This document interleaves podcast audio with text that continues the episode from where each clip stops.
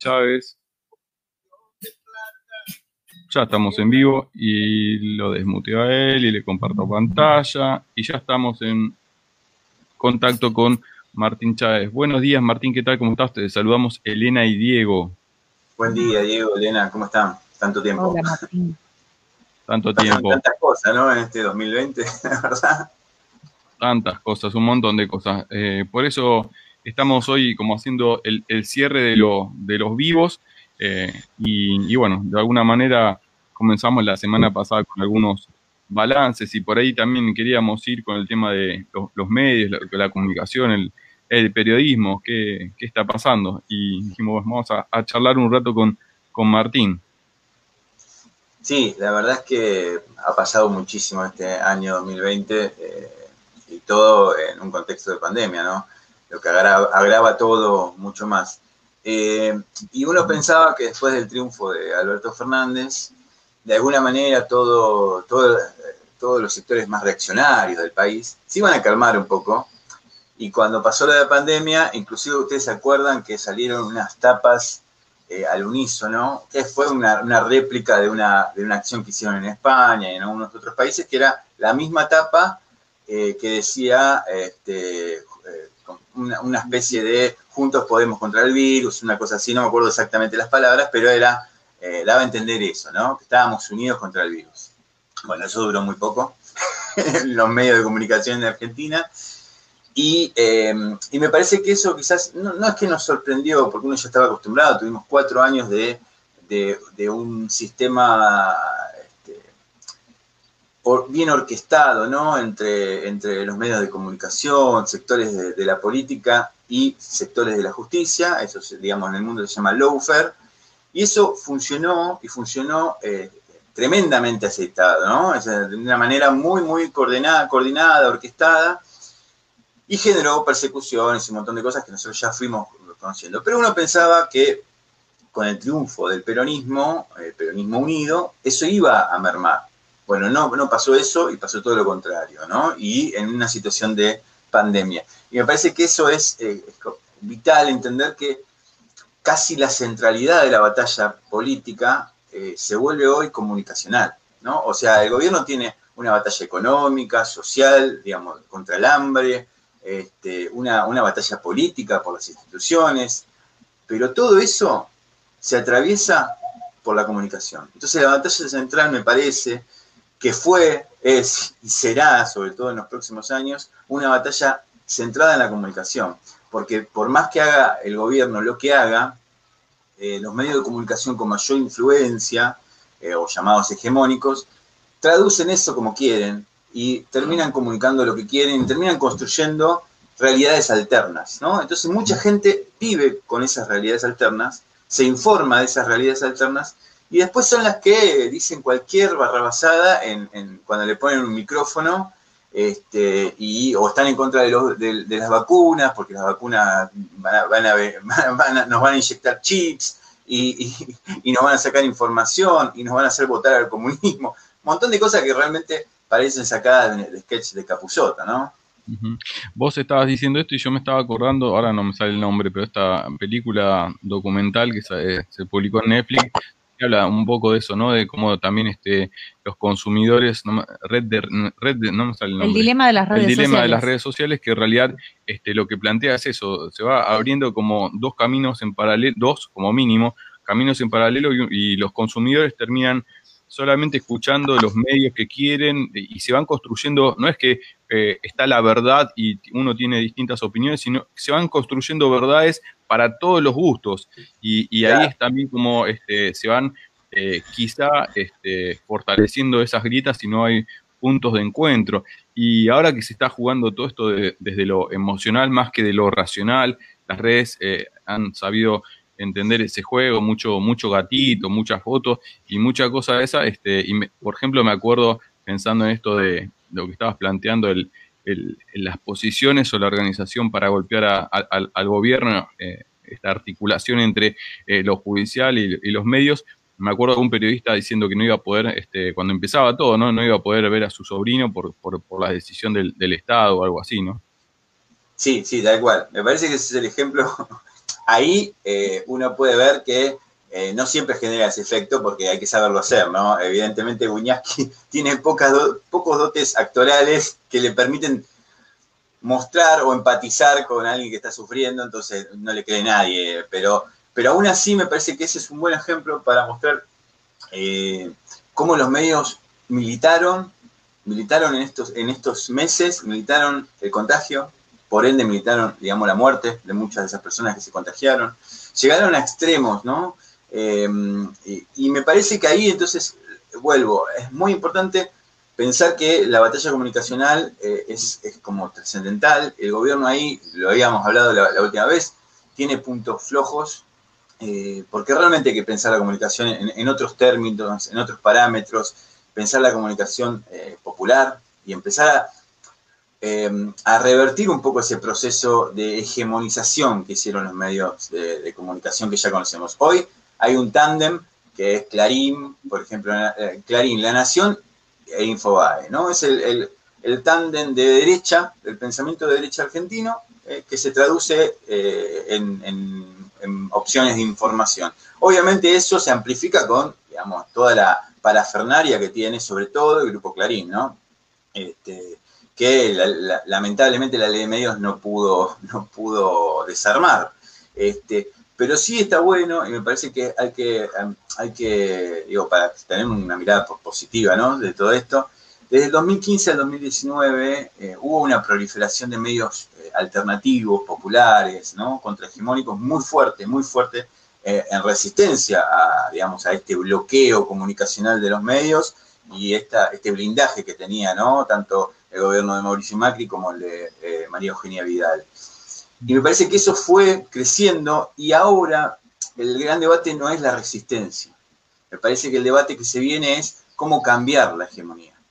Porque si no, si nos, mantenemos siempre los medios populares, los comunicadores populares, los programas de radio, de televisión populares, nos mantenemos en el margen y no empezamos a discutir y a cambiar esa hegemonía, que básicamente uno piensa que cuando dicen los medios hegemónicos están hablando de medios, superpoderosos. No, digamos, la hegemonía tiene que ver más con lo que pensaba Foucault y Gramsci, ¿no? Esta idea de el sentido común eh, internalizado en la gente, digamos. La gente eh, lee Clarín porque Clarín fue el gran diario argentino.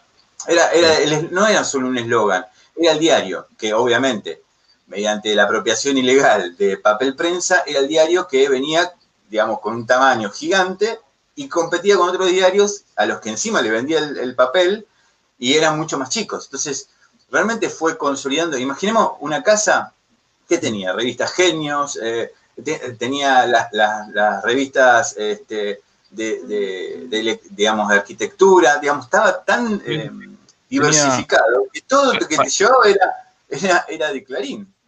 Claro, parecido a esto que veníamos diciendo recién con, la película esta, ¿no? Era como eh, venía el, producto para todos los integrantes de la, de la familia y cada uno tenía su revista o para chicos, etcétera. Este, Sabes que te estaba escuchando y estaba pensando en, en, otra cosa, a ver si, si, compartís vos y, Elena. El 2015, eh, la, gestión, mejor dicho, del 2015 al 2019 será recordada no solo porque eh, cerró el, el Ministerio de, de Salud, eh, y lo convirtió en secretaría este, y, por suerte se pudo recuperar eh, eh, en esta nueva gestión como para poder enfrentar con otra jerarquía la pandemia, sino también porque fue la primera vez que en nuestro país hubo un ministerio de comunicación. Un ministerio de eso para mí es una de las cosas que por ahí no, tiene mucha tapa o mucho debate, pero no, no, tuvimos nunca un ministerio de comunicación y hubo un ministerio de comunicación que creo que duró un año y fue para desarmar la, ley de servicios de comunicación eh, audiovisual.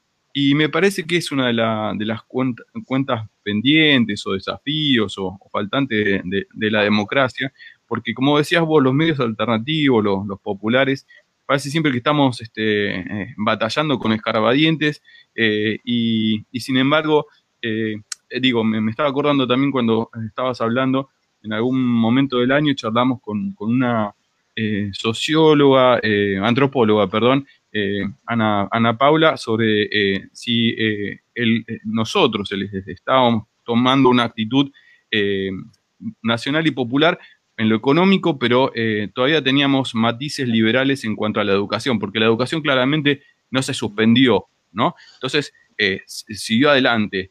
Y, acá en lo, en lo, comunicacional me hace un poco de ruido también, digo, este, eh, seguimos siendo liberales, o sea, juega el libre, sigue jugando el libre mercado o no, porque también hay una cuestión de, de pauta, que la pauta sigue fomentada a los grandes medios de comunicación y claramente eh, se hace difícil una batalla con escarbadiente frente a estos monstruos, ¿no?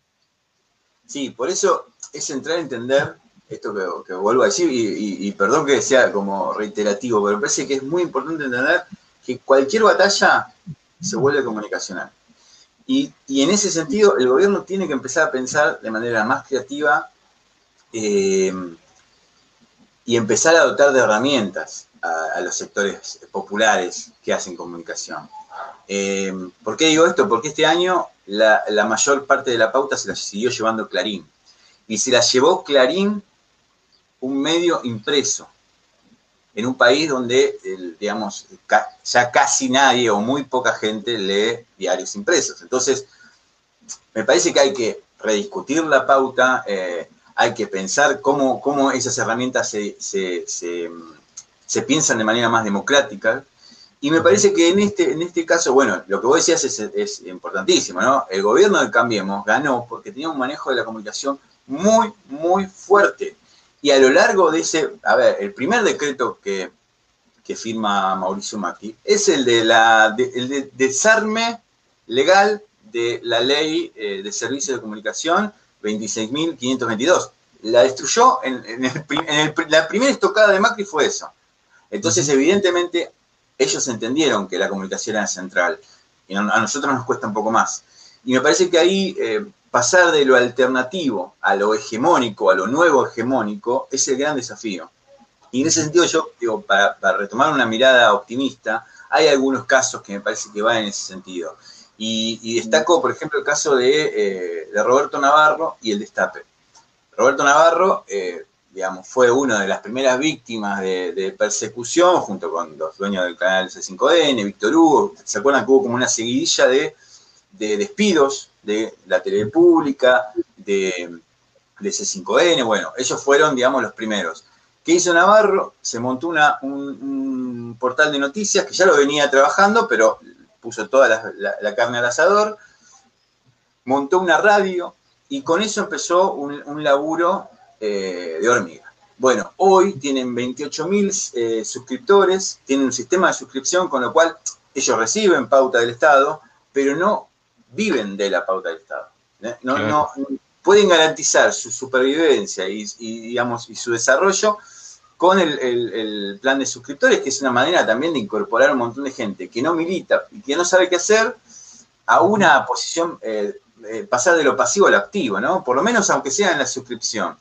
Eh, igual fueron sumando un montón de herramientas y hoy son el cuarto portal más leído. Entonces me parece que se puede. Lo que tenemos que empezar, y el Estado tiene que brindar herramientas en ese sentido, es a todos los medios populares que empiezan a discutir la hegemonía, empezar a apoyarlos. Y no apoyar a los medios que mienten en la cara, que están todo el tiempo este, inventando realidades alternas, eh, porque me parece esto, que ya no tenemos que tener más escarbadientes para la batalla, porque el tipo nos tiran con, nos tiran con de todo y nosotros vamos, y vamos porque hay una actitud militante de, estos espacios, ¿no? De la comunicación popular. Pero me parece que hay que empezar a equilibrar un poco la balanza y que la batalla se puede ganar.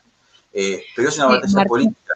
Pensaba lo fundamental que, decís vos, eh, más allá de la pauta, ¿no? De poder, eh, digo, brindar recursos a, a las productoras comunitarias, o sea, esas voces, porque también como por ahí el, lo que nos llega, que es autogestivo también, eh, no sé, lo que es la poderosa, ¿no? La garganta poderosa y toda, toda este, esta, pero es una parte de una, de una mirada eh, villera, si se quiere, y, con, y más de, la zona urbana, y tenemos un montón eh, de, lugares, ¿no? Que son leídos desde, desde Buenos Aires, la mirada centralista y, digamos, y son, son, somos, nosotros somos los que opinamos, decimos, y no, no hay esa voz eh, este, desde el lugar de los hechos. Entonces me parece que, digo, para dar vuelta, ¿no? Para poder empezar a construir hegemonía, eh, los lugares, las comunidades tienen que poder decirse, nombrarse, mencionarse a sí mismas y creo que tiene que haber una política para eso